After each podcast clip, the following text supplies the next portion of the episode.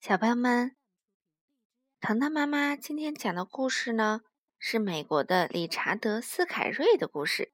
很多小朋友都喜欢他的故事。糖糖妈妈今天读的就是他最受欢迎故事里的《会说话的面包》。面包师哈布丁正在和面，全能面包师鹏鹏也来帮忙啦。哈布丁的女儿哈尼站在旁边。抱着会说话的布娃娃，高兴地看着爸爸揉面团。他们又揉又捏，把面和好后，再把面团拍打成各种花样和大小的面包条。然后，面包师哈布丁把做好的面包条放到烤炉里，开始烤面包啦。面包烤好了，哈布丁把它们拿出来。放在桌子上晾凉。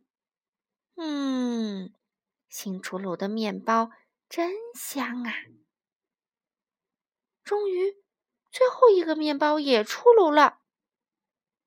妈妈，哎，听，你听到没有？当哈布丁铲起这个面包的时候，他喊了一声“妈妈”。可是谁都知道，面包是不可能说话的。啊！一定是闹鬼啦！快给墨菲警官打电话！哈布丁吓得大喊，拉起女儿就往屋外跑。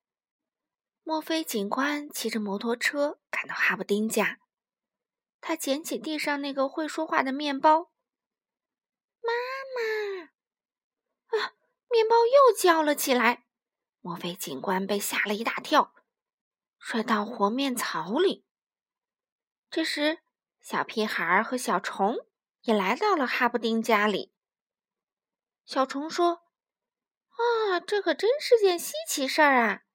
他边说边扭动身体，慢慢爬向面包。小虫啃了一小口，面包没有说话。小虫使劲儿往里钻，只剩下脚还露在外面，可是面包还是不出声。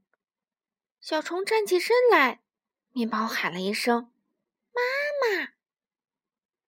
小虫又啃了一口面包，它的脑袋转出来了。